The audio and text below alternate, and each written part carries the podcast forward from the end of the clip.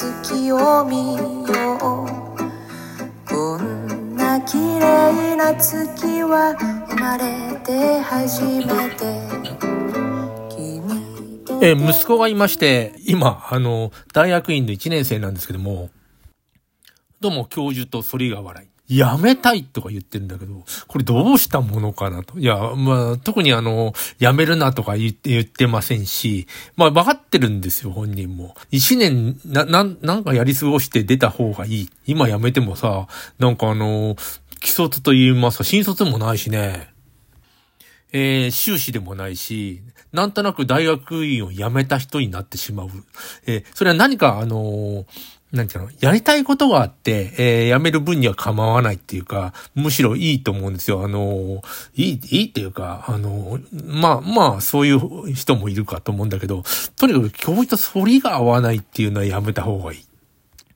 まず考えられるの、会社でね、上司と反りが合わない。で、えー会社を移るっていうのは簡単だけど、あの、大学とかは会社じゃな、ないですからね、資格を取りに行ったり、えーなんか自分のスキルを上げたりするようなとこで、えー例えば、の運転免許を取る自動車の教習所で、えーなんとなく反りが合わない、えー教官がいて、辞めます、みたいな。で、途中で辞める意味がわからない。えー免許も取ってない。でも、短いですからね、あの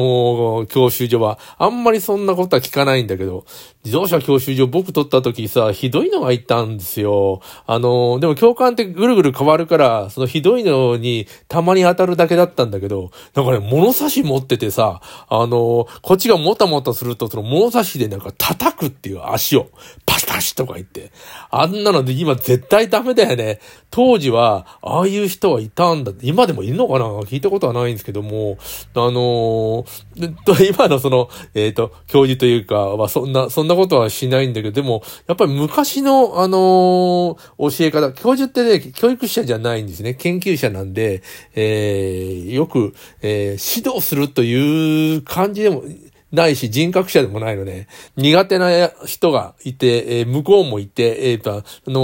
ーそいつを辞めさせるみたいなことを、た、たまにするみたいで、結構みんなに煙たがられてるっていうような状態ではあるんですね。で、でもでもさ、辞めるというのはどうなん、どういうふうに言えばいいですかね。とにかく話を聞くだけ、えーもっと言うと、元気ならいいと思ってるんですよね。病気に、病気をしなくて。えーまあ、それぐらいに思ってればいいのかな。あの、大学院ならいつでも入れるし、でも、あの、途中で、この12月こで辞めることはなくて、とりあえず、あの、3月まで、3月までいなくていいか。単位は取れるじゃない。えー単位をととりあえずと取って、えーやめたらまた入った時その単位使えるからね。えーあんなものはもっと、出てもまた入れるし、ぐらいに思ってたらいいんじゃないかな。あの、同じ教室に入んなくてもいいしね。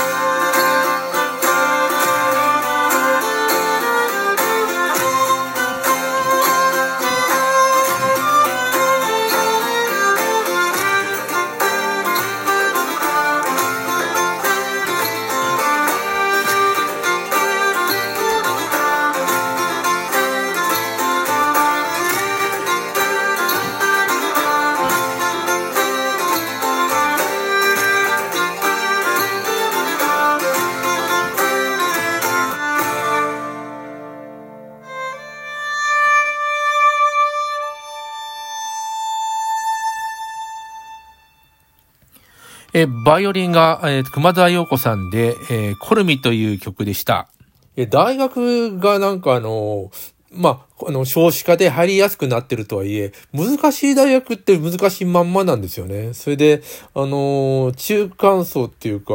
があんまりなくなってきて、え、お金を払って、えっ、と、手続きさえすれば入れる大学。そういうのがいっぱいあって、あるっていうか、まあ、たくさん作っちゃったんですね。それで、えー、それでもいろいろ特色出して、あの、頑張ってるとこもやっぱあるんですよね。えー、大和大学とかね、あの、吹田にあるんでしたっけ、大阪の。西の総計、じゃあ逆が、東の総計、西の大和みたいな、えー、コピーをやったり、えー、近代も頑張ってますよね。カンカン同率金とか最近言ったり。まあ学校群って、まあ予備校が作った分かりやすいものかもしれないんですけども、マーチも G マーチと言ったりとか、えー、早慶上理とか、まあそういうくくりでみんなが知ってるところは、えー、割と難しいまんまなんですけど、まあただ推薦が多くなりましたよね。関西学院大学7割ぐらい推薦で、難しいっていうのは一般3割、3割以内、2割な、強ぐらいの、えー、人たちが普通に受けてて、その人たちがいわゆる偏差値というのを保ってるみたいな、えー、大学の工夫なのかな、も、もしてると。え子供の取り合い見たくなってるんだと思うんですよね。で、ただ入るのはやっぱり大変で、入ってから、えー、まあ、クリアするじゃない、クリアというか、ハードルがあって入るじゃないですか。はい、入ったらまたなんか、あの、昔よりも今の子ってすごく勉強するような気がするんですよ。えー、昔の総計、すごい難しかったんだけど、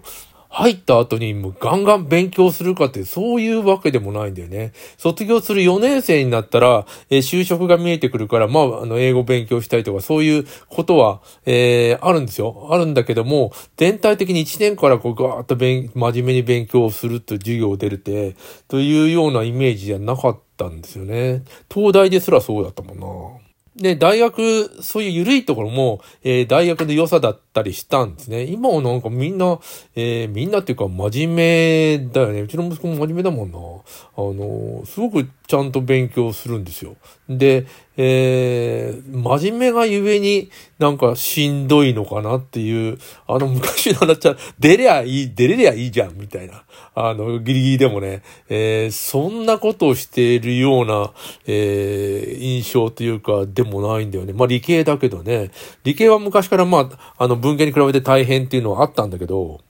だいぶ世の中が変わってきたと思うんですよ。子供の貧困も昔もあったと思うんだけど、今7人に1人貧困な子がいて、えー、まあ、塾も、塾に行かない、えー、別にいいんですけども、行かなくてもね。で、習い事、あれ、まあ、要するに文化的なことじゃないですか。ピアノとか、えー、水泳とかわかんないけど、その、学校じゃやらないことっていうのもやっぱり大事で、そういうことが抜けてしまう子供たちっていうのはもう全く抜けてしまうね。えー、貧困がなんか家に、え、蔓延してるっていうか、冷蔵庫に食い物がないとかね。あの、おやつを買ってもらえないとか、そういう、え、子がいて、でも、あの、学校に行ったらその子供の貧困に気づかないんですよね。あの、割と普通の、あの学校、学校としてランドセル背負ってくるわけで、で、家に帰っていくと。親もそういうのをあんまり出さないようにするっていうのはあるけど、あのー、そんなお金持ちの子って昔いなかったんですよ。僕の時は。ななんかね、えっ、ー、と言、ってる、あの、服の匂い嗅いでさ、なんか、うわ、貧乏人の匂いがするなんていうやつがいたけど、でも、あのー、それ言ったってさ、その、なんて、そんなお金持ちもいなかったから、えっ、と、冗談でいけたんで、今そんなこと言ったら、本当に貧乏だったら、あの、冗談ならないもんね。えー、ななんか、今、なんだろう、その、学校と、えっと、その生活がなんか大変になってきてんだなっていうのをなんかひしひしと考え、感じますね。